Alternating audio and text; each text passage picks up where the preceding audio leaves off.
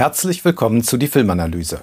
Heute mit Blue Beetle von Angel Manuel Soto und Gran Turismo von Neil Blomkamp.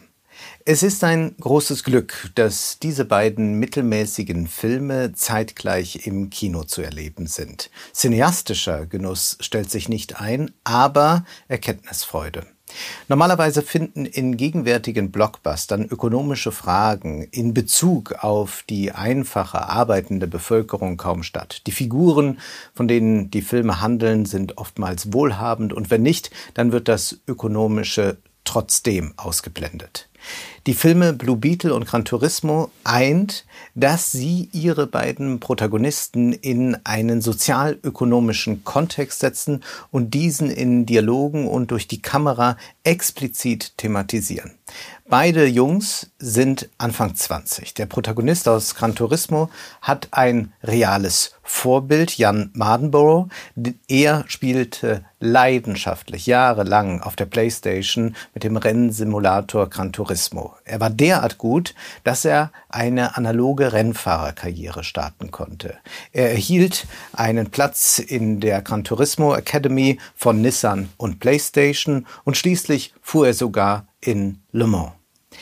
In Blue Beetle erlangt Jamie, der bislang nur einen Bachelor in Jura vorzuweisen hat, durch Zufall an Superkräfte, womit er zunächst ein großes Chaos anrichtet, dann aber für Ordnung sorgt.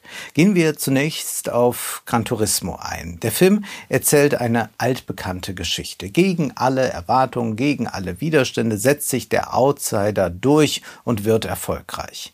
Jan zockt den ganzen Tag Playstation. Sein Vater ist darüber sehr betrübt. Er ermahnt den Sohn immer wieder, das ist nicht die reale Welt, geh doch hinaus, du musst das Leben kennenlernen und du musst dich mehr anstrengen, du willst doch einmal etwas werden und vor allem die Realität draußen Fußball spielen, das ist doch das Wichtige. Jan ist später der Beweis dafür, dass die digitale Welt eigentlich einen Ideal auf die reale Welt vorbereitet, denn weil er so oft am Simulator trainiert hat, wie man auf ganz eigene Weise äh, diese schwierigen Rennen fahren kann, wie man da neue Linien äh, des Fahrens entdeckt, kann er auch seine Gegner, die dieses Wissen nicht haben, schlagen. Leider macht der Film ästhetisch so gut wie nichts damit, zeigt also selten mal, wie auch in einem Blick auf eine reale Rennlandschaft noch die virtuelle Komponente mit da ist. Das ist alles sehr, äh, sagen wir, äh, versatzstückhaft zusammengepflegt, aber eigentlich entsteht daraus kein interessanter Film. Es ist die einfache Aufstiegsgeschichte, die hier erzählt wird. Was aber viel wichtiger für den Vater ist, ist nicht nur der, ist nicht der Realitätsverlust, den der Sohn erleiden könnte, sondern der Vater sorgt sich vor allem um die Karriereaussichten. Wir sind im Arbeiterklasse-Milieu und der Vater arbeitet bei der englischen Bahn. Er ist dort Rangierbegleiter. Da verdient man in Deutschland etwa so 30 bis 40.000 brutto im Jahr. Die Familie ist glücklich eigentlich, aber es sind doch sehr bescheidene Umstände, in denen sie leben und sie wünschen sich für ihre Söhne, dass sie es einmal besser haben werden. Aber der Sohn will, wie gesagt, nicht auf den Vater hören. Und so gibt es eine erstaunliche Szene. Der Vater nimmt seinen Sohn mit zur Arbeit und er muss dort auch dann ein paar Stunden als Rangierbegleiter arbeiten und deutlich gemacht werden soll dem Sohn auf diese Weise, wenn du dich nicht anstrengst, wenn du die Playstation nicht ausstellst, dann wirst du einmal so enden, wie du es hier siehst. Das ist also das absolute Horrorszenario, das der Vater seinem Sohn zeigen will. Wenn du die Finger nicht von der Playstation lässt, dann droht dir das hier. Tatsächlich gibt es sicherlich schönere Zukunftsvorstellungen, als Rangierbegleiter zu sein. Jedoch wird ja niemand leugnen, dass das Rangieren von Zügen eine hochrelevante Tätigkeit ist, auf die keine moderne Gesellschaft verzichten kann. Hier müsste man also beginnen darüber nachzudenken, wie könnte diese gesellschaftlich notwendige Arbeit verrichtet werden, ohne dass damit eine große Entfremdung einhergeht. Da wäre eine Antwort sicherlich mehr Geld, eine andere wäre Arbeitszeitverkürzung. Das so viel Freizeit auch noch bleibt, dass man seinen eigentlichen Leidenschaften, zum Beispiel Playstation spielen, nachgehen kann. Hier beginnt eigentlich das politische Denken, das Gran Turismo aber verdrängt, indem nur eine individualistische Problemlösung angeboten wird. Jan wird einer der erfolgreichsten Rennfahrer und muss dann nicht einmal mehr Bahn fahren, er kann natürlich Privatjet fliegen. Erzählt wird hier einmal mehr die Geschichte vom Tellerwäscher, der deshalb ein Millionär wird, weil er fest an sich glaubt, weil er fleißig ist. Rund um die Uhr spielt er Gran Turismo. Und dabei ist interessant, dass wir es hier mit unglaublich viel Zufall oder man könnte auch sagen Glück zu tun haben. Und das wird auch an einer Stelle deutlich, wo der Film sich dann bei seiner Glorifizierung von Fleiß und Disziplin widerspricht. Nämlich es gibt das entscheidende Qualifikationsrennen, dass Jan gegen seinen Konkurrenten fahren muss. Und Jan kommt vor seinem Konkurrenten ins Ziel. Aber es handelt sich am Ende um eine Tausendstel Sekunde. Man kann es nicht sehen, man kann es nur auf dem Videobeweis irgendwie festhalten, dass da vielleicht doch man ein paar äh, äh, äh, Momente schneller im Ziel war als der andere. Und interessant ist dann auch noch, dass der Manager im Hintergrund überlegt, einfach zu sagen, der andere hat gewonnen, weil er das bessere Gesicht hat, weil er sich besser vermarkten kann, weil er schönere Interviews geben kann. Und der Trainer setzt sich aber dann durch, dass tatsächlich der Schnellste gewinnen soll. Also selbst hier sehen wir schon, wie sehr das von Zufall und von Glück abhängig ist, dass man erfolgreich ist. Und zudem kann man ohnehin äh, den Sport nicht mit äh, der allgemeinen Gesellschaft vergleichen. Im Sport geht es tatsächlich stark um Leistung und um Fairness und deshalb taugt das auch nicht als ökonomische Allegorie, denn Leistungen erbringen in vielen Jobs ganz viele, zum Beispiel auch Rangierbegleiter, aber sie werden nicht entsprechend entlohnt. Und es ist die Herrschaft der Konzerne Sony und Nissan, die diesen Aufstieg überhaupt erst ermöglichten. Und diese GT Academy, die ins Leben gerufen wird, sagt, hier haben wir ein Angebot. Eigentlich, wenn man nur fest dran glaubt, dann kann es jeder schaffen. Im Blue Beetle wird es ebenfalls ein Industriekonzern sein, der der Hauptfigur hilft. Kurz und gut, Gran Turismo bildet die verfahrene Situation, in der wir uns befinden, sehr gut ab. Man könnte es auch die Twitch-Ideologie nennen. Ob Montana Black oder Knossi, bewundert wird vor allem, dass es da jemand geschafft hat. Dabei fallen Leistung und Glück ununterscheidbar für die Fans zusammen, beziehungsweise man erklärt, Glück gehabt zu haben zu einer Leistung. Und selbst das ausdauernde Glücksspiel, das viele ja in die Sucht getrieben hat. Dieses wird nun auch schon fast als harte Arbeit markiert. Verfahren ist die Situation, weil der gesellschaftliche, politische Ausweg anders arbeiten, ein besseres Leben haben, niemals in Sicht ist. Die Reallohnverluste sind katastrophal, die Kinderarmut wächst ebenso wie die Ungleichheit. Ein Viertel aller Erwerbstätigen wird im Alter arm sein und ist es eigentlich jetzt schon. Und wenn man sagt, man muss sich politisch engagieren, dann wird man sehr schnell feststellen, dass es so wenig Wirkung hat. Und Selbstwirksamkeit ist aber etwas, das man empfinden möchte, dass sich irgendetwas bewegt. Und es bewegt sich etwas bei Jan und dann auch in Blue Beetle bei Jamie. Man kann verstehen, warum der Wunsch, sich individuell zu befreien, so groß ist. Wie Jan den elenden Verhältnissen entkommen möchte und zwar mit Vollgas will auch Jamie irgendwie da raus aus den sozialen Verhältnissen und dazu muss er hochfliegen. Er verwandelt sich in einen Hightech-Käfer. Auch hier erleben wir eine Befreiung. Der DC-Film zeigt uns die Geschichte eines Superhelden wider Willen. Jamie erhält einen Ruf von außen. Aber in gewisser Weise erhalten wir immer einen Ruf von außen bei beiden Konzepten. Einmal bei dem von äh, dem uns der Film Gran Turismo erzählt. Hier hat jemand so eine Bestimmung von seiner Natur. Die Natur sagt ihm, du musst das tun, du musst Playstation spielen, solange du kannst und irgendwann wirst du erfolgreich sein. Und hier kommt der Ruf auch von außen, nämlich von einer göttlichen Sphäre, wie wir gleich sehen werden. Genau das thematisiert der Philosoph Christoph Menke in seinem lesenswerten Buch Theorie der Befreiung. Er sagt Folgendes. Wir werden nur frei, indem wir auf einen Ruf von außen hören, dessen Autor nicht das Subjekt selbst sein kann. Das Selbst wird also nur frei, indem es bestimmt wird, durch seine Natur und durch Gott. Allein darin, in der Bejahung dieser Äußerlichkeit, die ihm innerlich sein Innerstes ist, in der Bejahung seiner Natürlichkeit oder der Transzendenz besteht die Freiheit des Selbst. Auch wenn die Filme uns immer wieder klar machen wollen, hier ist einer, der sein Leben selbst in die Hand nimmt, müssen wir sagen, es gibt auch diese externe Komponente, diesen Ruf von außen, dem Folge geleistet wird, dass also diese Befreiung auch nur eine scheinbare Befreiung ist, wie wir sehen können.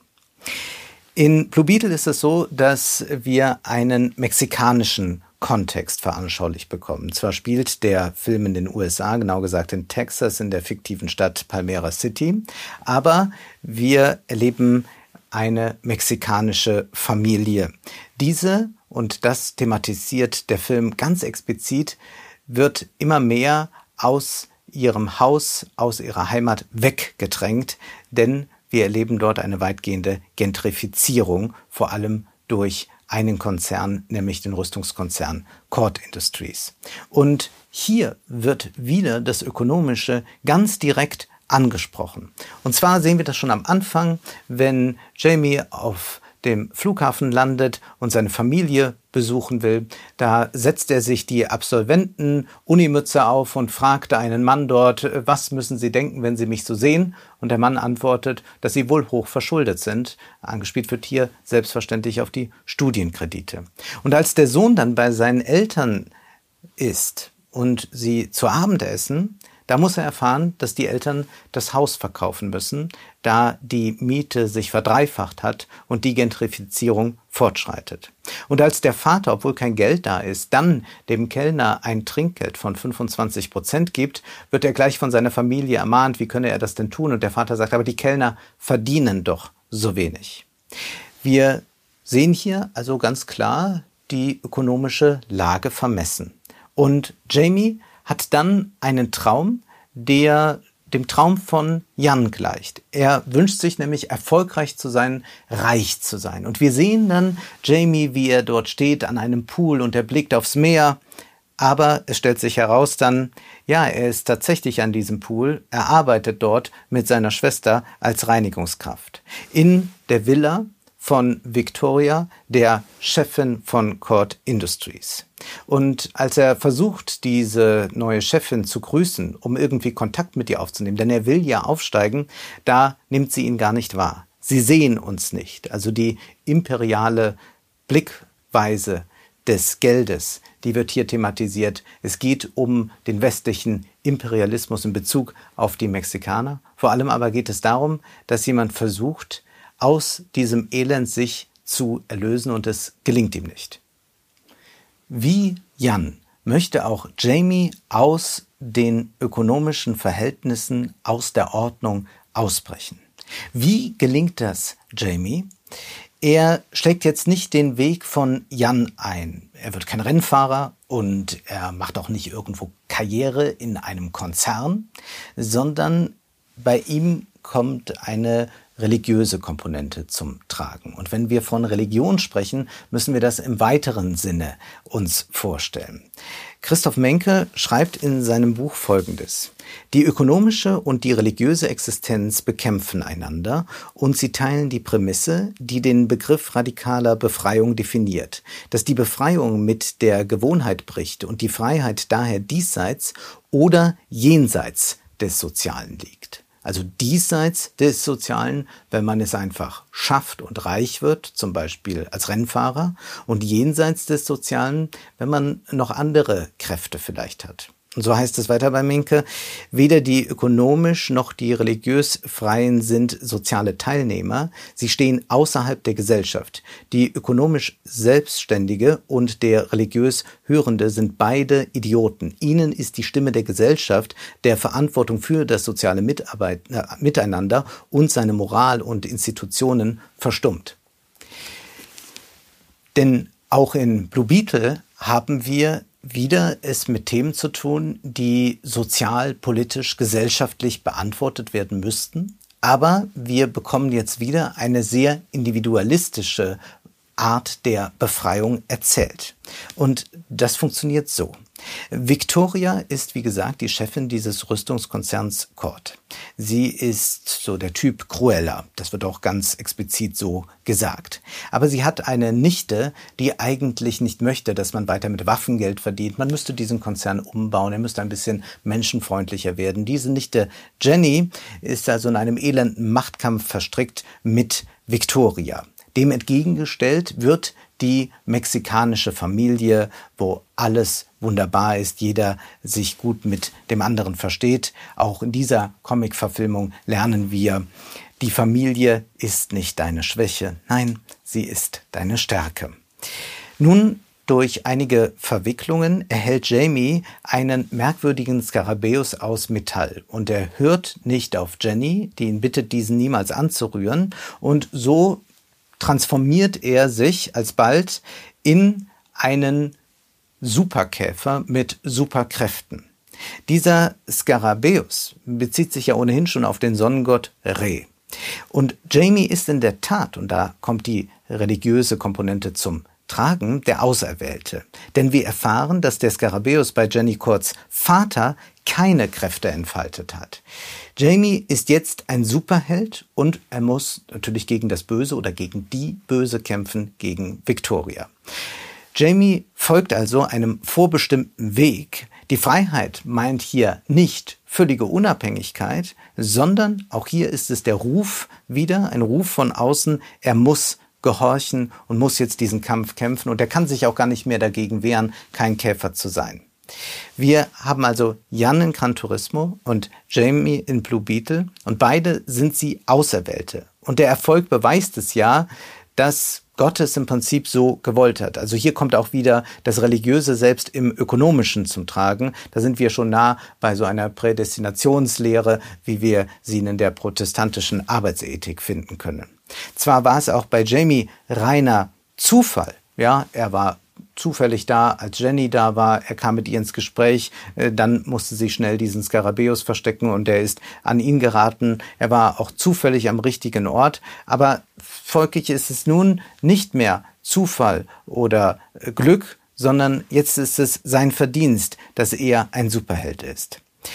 Wir erleben aber in beiden Varianten, in Gran Turismo wie in Blue Beetle, keine Befreiung. Und auch das kann Christoph Menke sehr schön erklären. Er schreibt, Beide Konzepte der radikalen Befreiung scheitern.